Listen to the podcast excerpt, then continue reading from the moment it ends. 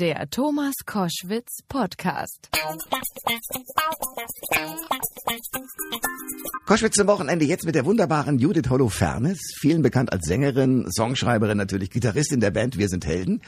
Seit 2014 auch solo unterwegs. Aktuell gibt's ein neues Album Ich bin das Chaos. Und ich freue mich sehr, dass wir jetzt darüber sprechen können. Herzlich willkommen, Judith Holofernes. Dankeschön. Freue mich auch. Ähm, du bist das Chaos. Ich habe das Video gesehen, was sehr spannend ist, weil man sieht dich nicht wirklich, sondern es ist sozusagen so eine Art ähm, äh, Cartoon-artige Verfremdung der Bilder. Ja. Warum habt ihr das so gemacht? Das war wahnsinnig lustig und hat großen Spaß gemacht. Ich hatte die fixe Idee, dass ich endlich mal keinen Videodreh haben möchte mit sieben Leuten um mich rum und Greenscreen und großem Aufwand, sondern ich wollte das mit einer App drehen, alleine in meinem Zimmer und habe das tatsächlich so. habe das tatsächlich gegen große Widerstände ähm, ich habe äh, durchgesetzt und lange gesucht, bis jemand Lust auf sowas hatte. Und äh, der Mann, der die tollen Animationen drumrum gemacht hat, ähm, der Jonas Lieberknecht, der fand das toll. Und dann habe ich tatsächlich alleine mit einem Selfie-Stick und einer ganz tollen App, die heißt Paper Camera. Mhm. Und der, der Effekt, der da drauf ist, der heißt Gotham Noir. Wow. Und so. damit habe ich das Ist das gedreht. geil, dass ja. es so einfach geht, oder? Also, genau. Und ja. dann hat er natürlich diese tollen Animationen oben drauf gemacht. Das hätte ich so jetzt alleine natürlich nicht gekonnt. Ja, also mal bitte eben bei YouTube gucken, da gibt's das Video zu gucken. Sehr, sehr schön. Ich, ich bin das Chaos. Du kommst mir nicht so chaotisch vor. Ja, ich bin mühsam domestiziertes Chaos, würde ich sagen. Also ich habe viel Energie da reingesteckt, ähm, nicht mehr so chaotisch zu sein, wie ich mal war. Aber Leute, die mich sehr gut kennen, lachen schallend, wenn sie hören, wie mein Album heißt. Okay. Meine Mutter zum Beispiel. Okay. Was Hat- sagt- ach. die ist fast hinten übergefallen. Warum? Na, weil die mich eben kennt und weiß, wie viel Wahrheit das hat. Also natürlich ist da auch so eine Metaebene dabei, dass ich das Chaos ganz anziehend finde und wir sind ja alle verliebt ins Chaos und in die ganzen Batman-Bösewichte, die irgendwie Städte in Schutt und Asche liegen und so. Ne, das ist ja auch Chaos und das ist ja auch sehr attraktiv und darum ging's mir auch. Aber die Wahrheit ist, ich war ein unglaublich chaotisches Kind. Ähm, ich habe ich bin einmal vom Landschulheim mit einem Schuh zurückgekommen und zwar mit zehn oder so, ja, jetzt nicht mit, äh, Ich verstehe deine Mutter langsam, ja? genau. Und ich weiß noch damals, als das mit Wir sind Helden losging, da hat meine Mutter auch schon mal sehr gelacht und gesagt, sie hätte sich nie vorstellen können, dass ich mal so lebenstüchtig sein würde, wie man sein muss, wenn man in so einer tourenden Band ist. Und tatsächlich musste ich das dadurch lernen. Man muss ja seinen Kram zusammenhalten können, wenn man auf Tournee ist, weil sonst wäre ich sozusagen am dritten Tag nackig dagestanden, ne? wenn ich irgendwie in jedem Hotelzimmer und im Bus und Das in jedem Chaos Club hinterlassen hätte. alles so hätte hinterlassen Ja. können, wie es mir, sagen wir mal, im, im Blute liegt. Okay. Judith Holofernes ist bei Koschwitz zum Wochenende. Es gibt viele, die wissen, ja, wir sind Helden und äh, gekommen, um zu bleiben und ganze Songs kennt man natürlich alle und hat man sie im Radio rauf und runter gehört. Aber es gibt natürlich eine Reihe von Leuten, die zum Beispiel mit deinem Künstlernamen erstmal nichts anfangen können. Kannst du mir noch mal erzählen, wie das eigentlich dazu gekommen ist?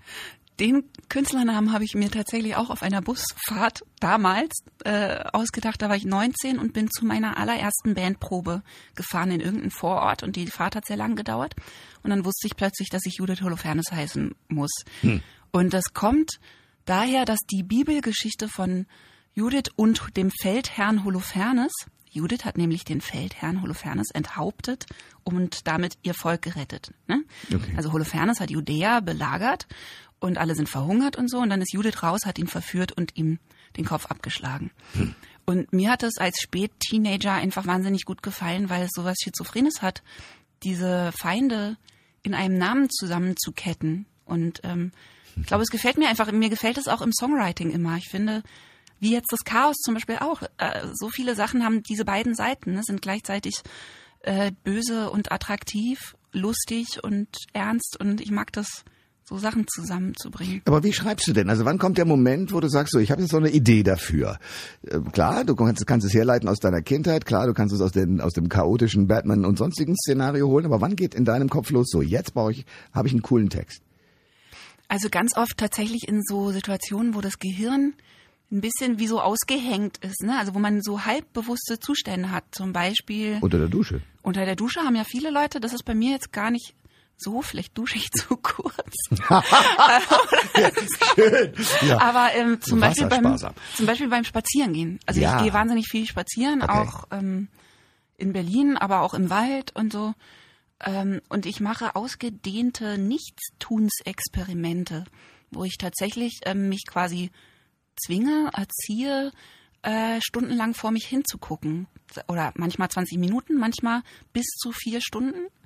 Äh, auf dem Sofa zu sitzen oder auf dem Balkon oder am Fenster wie so eine Katze und einfach nur rauszugucken. Was passiert da mit dir? Da passiert so einiges. Äh, am Anfang passiert, dass man das gründlicher denkt, was man eh gerade immer so denkt. Dann wird's irgendwann sehr unangenehm. So nach 40 Minuten kommt immer, da wird man so ganz, ne, äh, fängt man an so zu zucken und fällt einem ein, was man alles lieber machen würde. Und wenn man dann über diesen Punkt hinwegkommt, dann wird's ganz, ganz toll.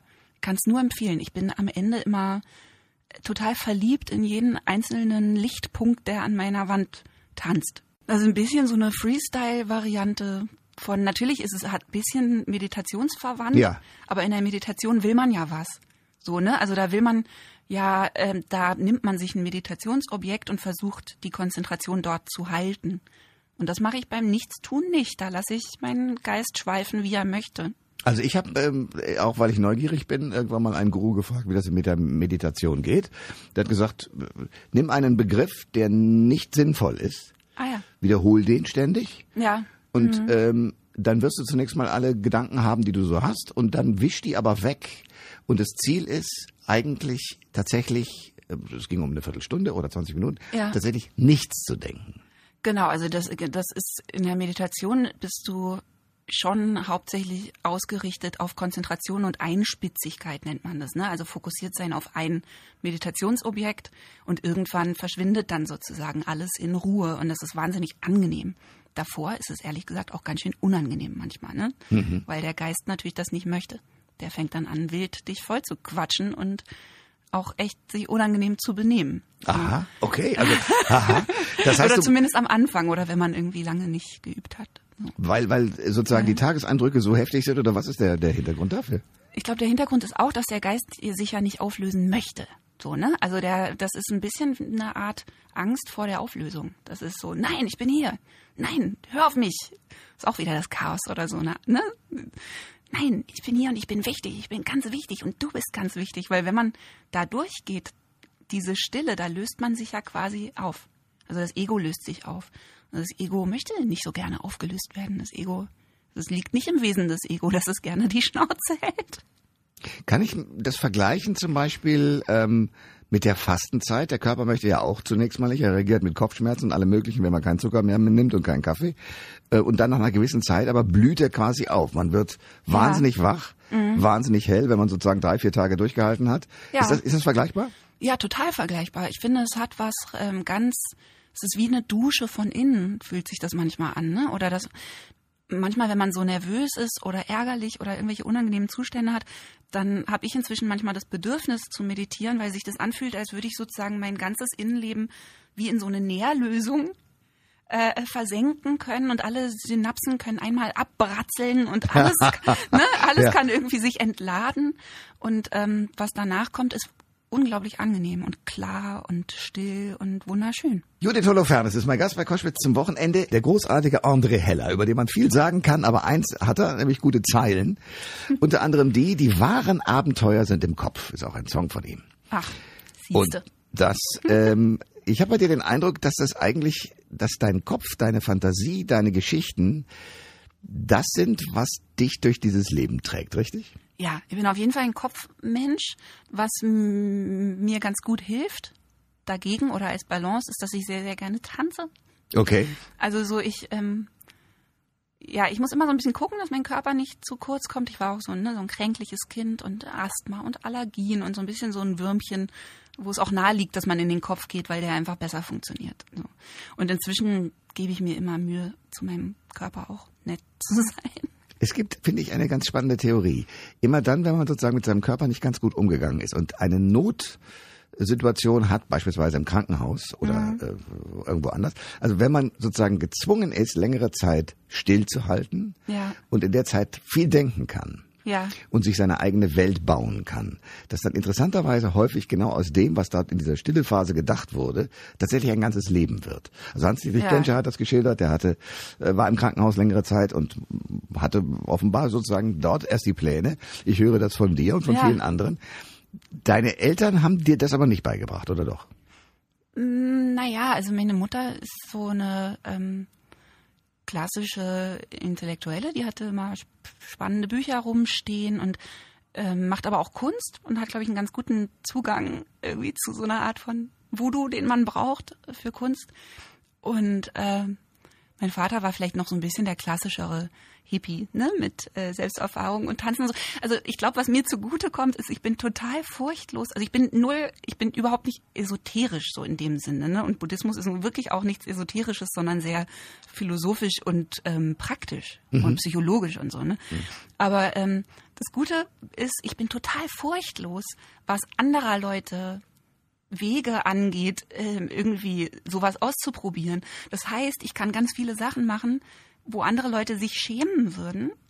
So, ne? Oder Be beispielsweise? also ich gehe zum Beispiel zum fünf Rhythmen tanzen, einfach weil man da, das ist so eine Art, da tanzt man zweieinhalb Stunden am Stück zu toller Musik, aber es ist sehr, sehr selbstbefreit. Und ich bin aber durch meine, durch meine Kindheit, durch meine Sozialisierung, bin ich da einfach völlig angstbefreit. So, ich denke dann, wenn da fünf Leute sind, die sich auf dem Boden rumwälzen und rumschreien, dann bin das schon mal nicht ich. ja, also so, ähm, Ja. mich befreit das. Und ich habe aber ganz viele Freunde, wo ich weiß, dass die das dann zum Beispiel deswegen nicht könnten, weil es ihnen einfach zu und ich kann das, ich kann das total verstehen. Aber ich bin da froh drüber, dass ich wenig Hemmschwellen habe, was so, ich war auch mal beim Lach-Yoga. So, ne? Das ist eine witzige Nummer, ja. Lach-Yoga muss man sich auch erstmal trauen. Ja. Ist aber total toll. Und Ja. das Fünf-Rhythmen-Tanzen ist auch großartig. Es macht total Spaß. Es ist absolut ähm, transformierend. Man fühlt sich danach großartig.